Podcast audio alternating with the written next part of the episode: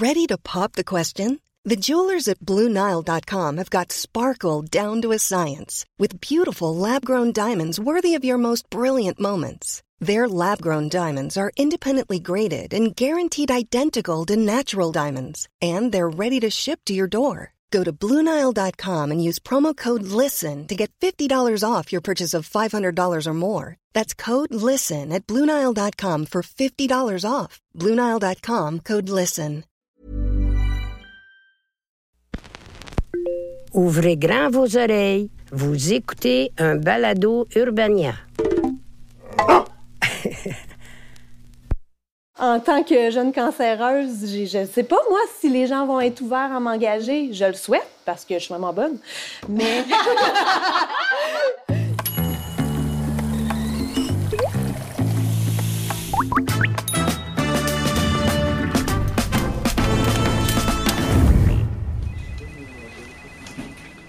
s'en doute, un cancer, ça vient avec un bon lot de peur, de nuit blanche, d'angoisse, mais il y a une source d'anxiété dont on parle très peu, qui est pourtant très présente, et c'est l'argent. Alors aujourd'hui, on se demande comment survivre financièrement au cancer autour d'un café avec Evelyne Morin-Hull, collègue recherchiste chez Urbania, Ouda Elkerchi, qui a subi de plein fouet les conséquences monétaires de la maladie, et avec Chantal Leblanc, travailleuse sociale au Centre du cancer des du CUSUM. Merci beaucoup, beaucoup de venir parler d'un double tabou aujourd'hui, cancer et argent. Pour commencer, Ouda, quel impact a eu la maladie sur tes finances? Quels impacts? Oui, exactement. Euh, on peut facilement parler d'appauvrir une personne. Tu as dû quitter ton emploi. J'ai quitté mon emploi, j'étais en arrêt de maladie. Mhm. Et c'est là où je me rends compte que je n'ai que 15 semaines comme assurance maladie. Parce que c'est ce qui est offert au public qui n'a pas d'assurance privée, c'est ça? Exactement. C'est là où je me suis rendu compte, euh, après le diagnostic, que j'étais juste à ma première séance de chimio quand mes 15 semaines ont terminé. Donc, euh, à un certain moment, tu te retrouves sans revenu, sans aide, donc, tu te retrouves endetté. Si tu t'échappes au cancer, tu ne t'échapperas jamais à ces dettes. Hmm. Ça veut dire, même si tu as la chance de guérir et tout ça, et puis par la suite, les dettes restent. Et ça, c'est un vrai souci c'est sûr que ton estime de soi est touchée, ton orgueil est touché parce que malgré toi, tu es obligé d'accepter les aides, peu importe que ce soit financière, que ce soit des fois même la nourriture, mm-hmm. euh, tu es obligé de les accepter. Maintenant, tu n'es plus dans la mesure de dire, ben, non, je, suis capable de subvenir à mes besoins par moi-même. Tu n'es pas capable. moi, je me souviens, quand j'ai reçu mon diagnostic de cancer, la médecin qui me l'a annoncé, bon, déjà, premier choc, vous avez le cancer. Mm-hmm. Et rapidement, quand je lui ai dit, je suis pigiste, je suis contractuelle, OK. Avez-vous des assurances? On avait une assurance invalidité, mais tu sais, qu'on avait pris il y a cinq ans avec la maison. J'étais enceinte à l'époque. Puis là, honnêtement, je, je me souvenais plus vraiment c'était quoi les conditions de cette assurance-là. Donc, rapidement, c'est comme quand vous allez retourner chez vous, là, sais, appelez vos proches, mais appelez euh, votre assureur aussi. En même temps, dans les La même journée. Oh oui, moi, je pleurais avec ma mère d'un côté pendant que mon chum fouillait dans nos papiers puis faisait des téléphones. Quand tu n'as pas d'assurance, tu tournes vers le gouvernement. C'est 15 semaines. Pour vous donner une idée, mettons là, moi, je viens de faire six mois de chimiothérapie. Après ça, je me fais opérer. Après ça, j'ai de la radiothérapie. Après ça, je vais être fucking brûlée. On va se le dire. C'est à peu près neuf mois, un an de ta vie, mm-hmm. minimum.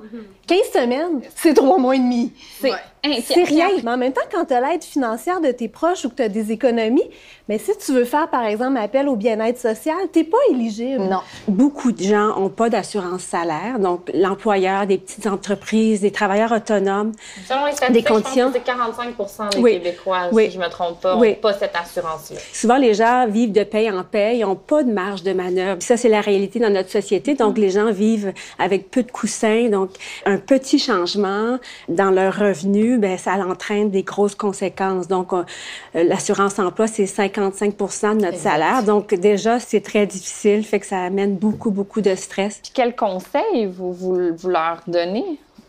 Ben, un, on peut en parler, hein, que c'est une situation qu'on rencontre. Les gens sont un petit peu gênés hein, d'amener des questions. Je suis pas capable de payer mon loyer, je suis en retard dans mes comptes courants. Ça l'amène une certaine... Euh, gêne. Donc, dans mon travail, c'est vraiment d'ouvrir une discussion sur les finances. Euh, je fais un, un portrait budgétaire, on regarde avec attention ce qui se passe. Non, mais c'est vrai ce qu'elle a dit, euh, parce qu'à un certain moment, j'étais obligée, j'ai appelé une, une amie, à, puis j'ai dit, est-ce que votre offre de levée de fonds est toujours là parce que c'est la rentrée scolaire? Euh, et puis j'ai besoin d'argent. Fait que c'est une levée de fonds des collègues. Exact. Puis pour faire ce pas-là, je peux te dire que ça m'a pris déjà, je ne sais pas combien de mois euh, chez le psychologue, parce que je ne suis pas une personne qui peut demander.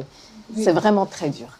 Sais, tantôt, je disais qu'on on avait une assurance invalidité privée que j'ai pas contractée encore, que j'ai pas demandé. Moi, j'ai jamais été en arrêt de travail jusqu'à maintenant. Là. Quand au mois d'août, j'ai eu mon diagnostic, j'étais pigiste pour euh, un contrat de recherchiste en télé. À ce moment-là, j'avais pas de traitement, mais mentalement, je pouvais pas travailler. J'étais sous le choc. Mon employeur, il me restait un mois à ce contrat-là. Dès le lendemain, elle m'a dit je, je te paye jusqu'à la fin C'est magnifique. une aide financière qu'elle n'était pas obligée de m'offrir. Puis Ça m'a permis pendant un mois de me, de me préparer à mes traitements, de prévenir ma famille et tout. Puis après ça, je ressentais le besoin d'essayer de travailler. Pas à temps plein, pas avec des charges aussi grosses. Pour de la raisons. maison, pour de la maison. ta santé. Tu avais quand même un Ouais, tu sais, j'avais comme des, suis arrivée avec un plan puis des, des contraintes, si tu veux. Mais l'ouverture de mes collègues et de mes boss ici, je pense, ont contribué à ma guérison, à ma santé mentale aussi, parce que le cancer, ça isole, parce que justement, tu veux pas tomber malade. Ça m'a permis, c'est ça, de pas être seule. Puis c'est sûr que financièrement aussi, ça m'a enlevé ce stress-là. Puis ça m'a changé les idées beaucoup. Je dis pas que des fois, j'étais pas fatiguée, mais tu vois, je me dis que justement, dans la vingtaine, dans la trentaine, je dois pas être la seule à peut-être essayer de concilier travail et cancer. Pourquoi tu n'as pas contracté ton assurance invalidité? Ben parce que pour l'instant, j'ai pas ressenti le besoin que mon médecin me signe un arrêt de travail. Mais en même temps, c'est nono, mais on dirait que c'est comme si je jouais au Monopoly. J'ose pas la contracter d'un coup qu'il m'arrive quelque chose de pire un jour puis que j'en aurais vraiment besoin. Même chose pour la. Mais C'est quand même dérangeant qu'on Ben ait oui. à calculer comme ça. Tu sais, je suis comme, OK, je sais que je l'ai, ça me rassure, mais euh, je vais me la garder d'un coup qu'un jour, euh, ça va plus mal. Puis d'être contractuelle, puis juste en ayant le cancer, je pense que j'avais besoin de me rassurer et de rassurer mon employeur présent et mes employeurs futurs que je suis correcte. Je Engagez-moi. ouais. Parce qu'il y a cette peur-là aussi qu'un jour, en tant que jeune cancéreuse, je ne sais pas, moi, si les gens vont être ouverts à m'engager. Je le souhaite parce que je suis vraiment bonne. Mais. Mais tu comprends? que Mais c'est vrai qu'elle a soulevé un point qui est important parce que même moi aussi, ça fait un an que je retournais au travail.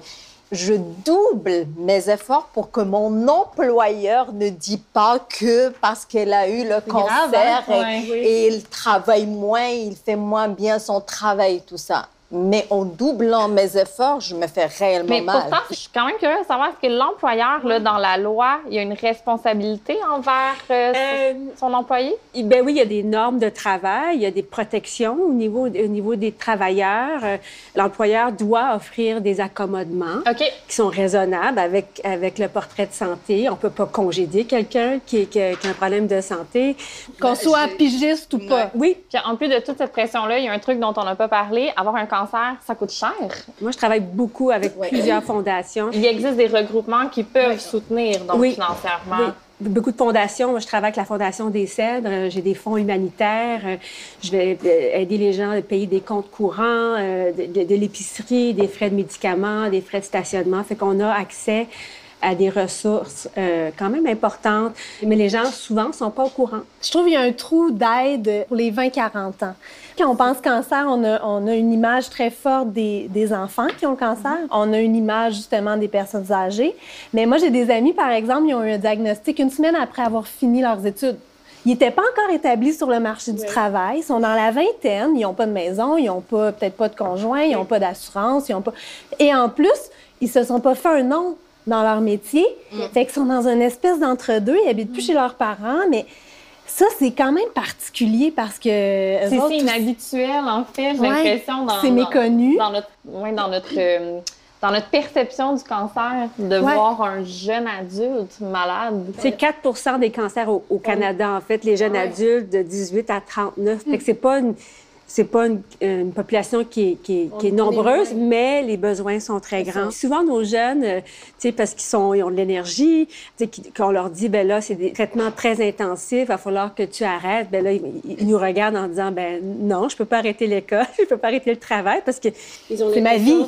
C'est ma vie, je suis capable. C'est correct, hein, quand on est jeune, on, se sent capable, puis ça fait partie de. Le... Mais j'ai une question, justement, en tant que jeune, puis pigiste encore particulièrement. Comment on peut se protéger? Qu'est-ce qu'il faut prendre? C'est quoi l'assurance idéale pour se protéger. Oui, puis il faut pas se mentir, beaucoup de gens ont juste pas les moyens d'avoir une assurance privée. Ça coûte extrêmement cher. Oui. Fait que, il faut être dans une certaine classe. Ou il faut être riche pour avoir le cancer. Oui, c'est Puis c'est la majorité qui n'ont pas les moyens aussi. On parle d'une grande majorité. Mais quand même... Oui, c'est une bonne question. En fait, euh, quand on a une assurance salaire, c'est sûr que c'est optimal. Mm. Il faut sensibiliser les gens à l'idée qu'on on peut être malade à tout moment dans notre vie, puis de dire est-ce que j'ai prévu? Hein, parce que quand la maladie arrive, les gens ont dit j'aurais jamais pensé avoir un cancer. Et ça va toucher 45 des Canadiens et Canadiennes selon les dernières statistiques. Donc, qu'est-ce qu'on peut faire pour, pour, prévoir? On est deux. Vous êtes corrects. Autour de la table, c'est réglé. C'est comme ça que ça fonctionne, je pense. L'enjeu de l'assurance emploi, je considère que c'est un très gros enjeu. Pourquoi on est obligé de faire une loi fixe pour tout le monde? Pour toutes les maladies, plutôt que s'ajuster à la gravité. Exactement. On s'ajuste. Telle personne elle a besoin, par exemple, de deux mois, ben deux mois. Telle personne a besoin d'un an, ben un an. S'il y a besoin de plus, ben plus. et puis c'est tout. Parce qu'il faut savoir que nous, on a 15 semaines de prestations, mais que dans plus de 90 pays, on offre 26 semaines ou plus. Faut savoir que même sans personnaliser, le Canada est très en retard. Je pense que ça prend plus de pression, plus d'émissions euh, moi, j'avais même euh, posé la question directement au Premier ministre. Ben, on ne peut pas aller plus haut que ça. Puis sa réponse? Sa réponse, on va se pencher. Ah! bon, ben parfait. Ben, on, attend, on attend toujours. Il est toujours penché. Il y a un bon mal de dos. Merci merci, mesdames, pour euh, le partage, la vulgarisation, euh, le travail de littératie économique aussi, qui, est très intéressant. Euh, il y a beaucoup de choses à changer. Puis j'ai l'impression qu'on va continuer à en parler, mais merci de l'avoir fait aujourd'hui. J'imagine que ça demande beaucoup, beaucoup de, courage. Ça fait plaisir. Merci. merci. Vous avez aimé ce balado? Découvrez-en plus sur urbania.ca.